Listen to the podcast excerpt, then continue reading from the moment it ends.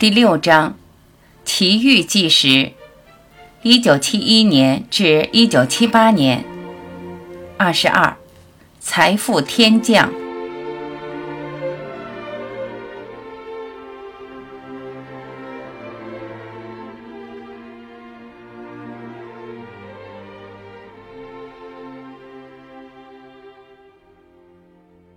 盖米鲁夫妇决定。把一千五百亩地的大农场无偿地送给郑民，他们深信郑民能管得很好。杨听了，心想：什么？把大农场赠给我？那值好几十万美元呢！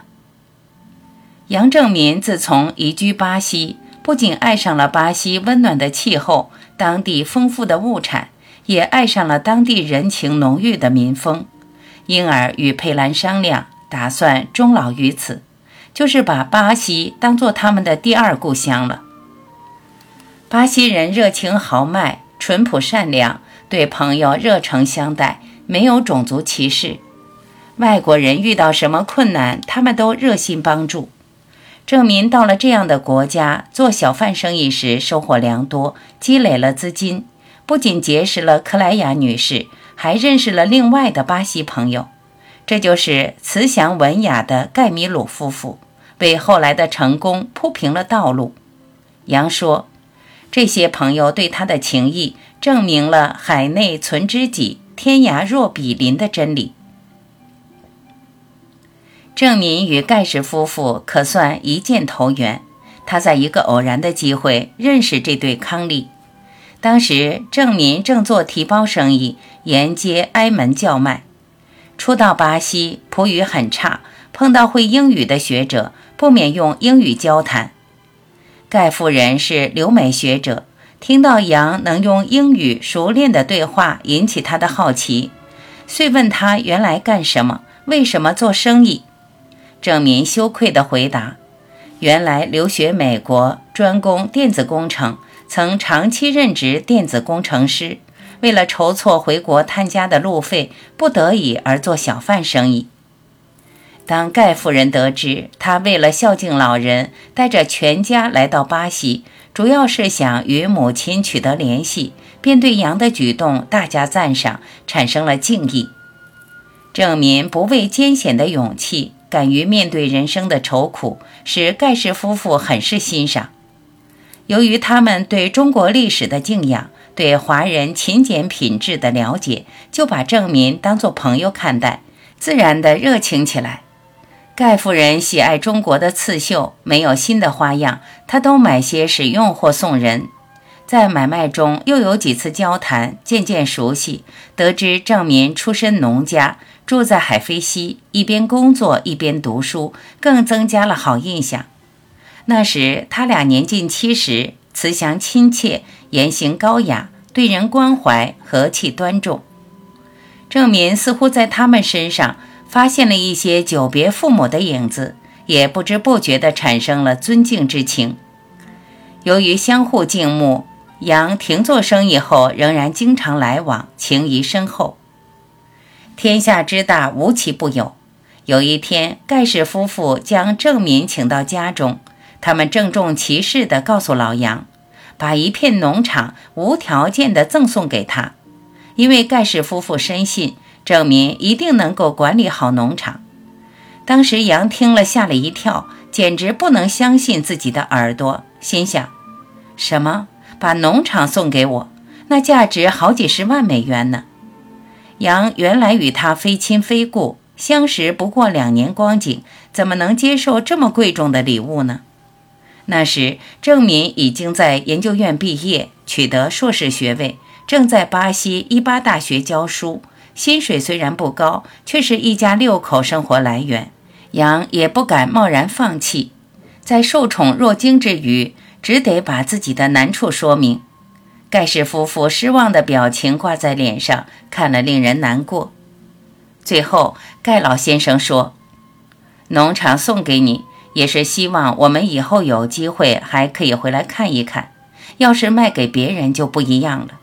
我们已经为此考虑好几天了。你一定有好朋友吧？要是你的朋友像你一样，我们同样放心。郑民的脑子灵光一闪，维新哥在台湾退了役，也想来巴西，这不是个很好的机会吗？杨说：“朋友嘛，我最好的朋友张维新，他也是农家子弟，个性忠厚老实，而且身强力壮。这个农场对维新来说再合适不过了。”两位老人家听了也很高兴，君子成人之美。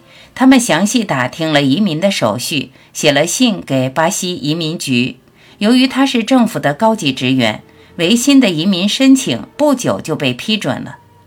三四个月以后，维新便携带妻子及四个子女漂洋过海来到巴西，接收了农场。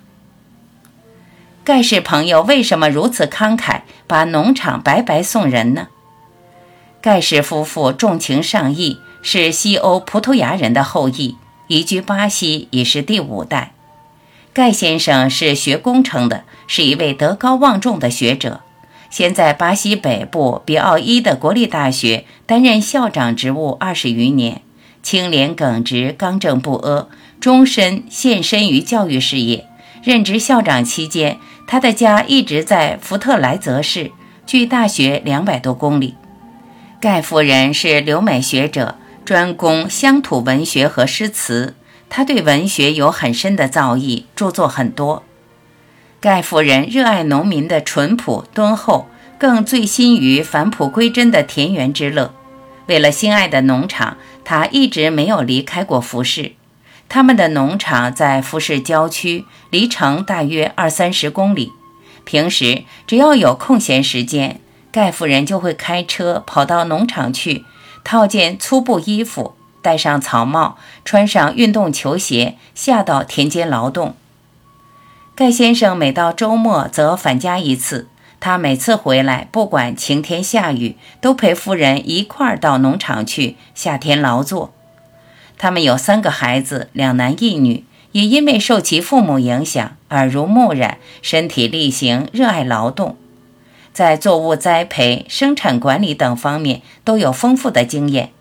他们每次外出旅行，总会带来一些罕见的植物种子，或一些幼苗，或几根枝条，栽种在苗圃里进行培植。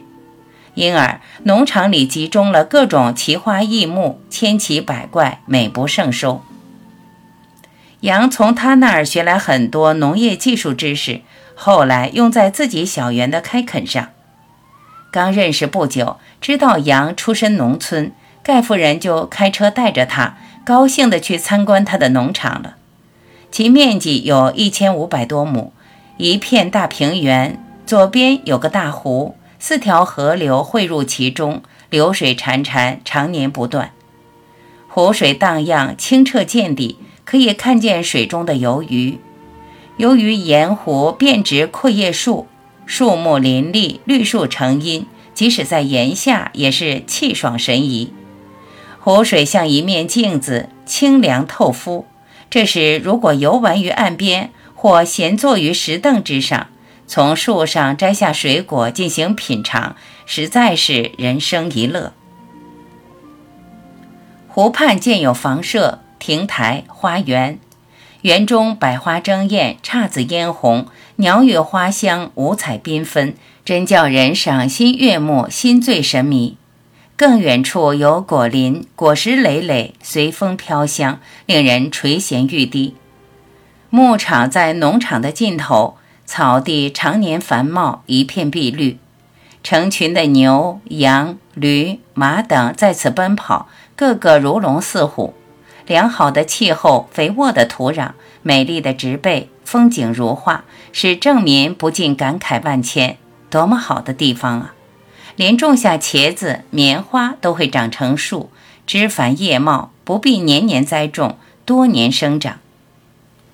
回想到中国北方老家，很多地方是穷乡僻壤，冬季一到，天寒地冻，草木干枯，大地雪白，雾气茫茫。由于粮食饲料不足，又没有青草，牲畜明显的消瘦。而眼前这个得天独厚的国家，资源丰富，取之不尽，用之不竭。只要每天起来把栅栏打开，将牲口赶出去，随时随地可以吃草，大自然就把它们养得膘肥体壮。这儿的农民比起生长在中国北方的儿女，真不知要幸福多少倍。盖夫人察言观色，心细如针，看到郑民沉默，若有所思，问他是不是想念家乡。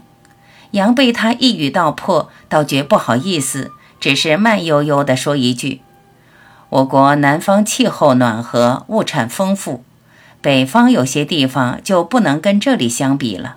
一到冬季，几场风雪过后，牛羊哪里有青草可吃呢？”他说。我在美国多年，知道下雪是怎么回事。说起来，巴西这地方常年无雪，有其他国家比不上的好处。可是也正因如此，人们就不懂得人生艰难，就不知道艰苦奋斗了。所以困苦的环境也有好处，又何尝不是给人磨练，给人一个机会，能够拼搏向上呢？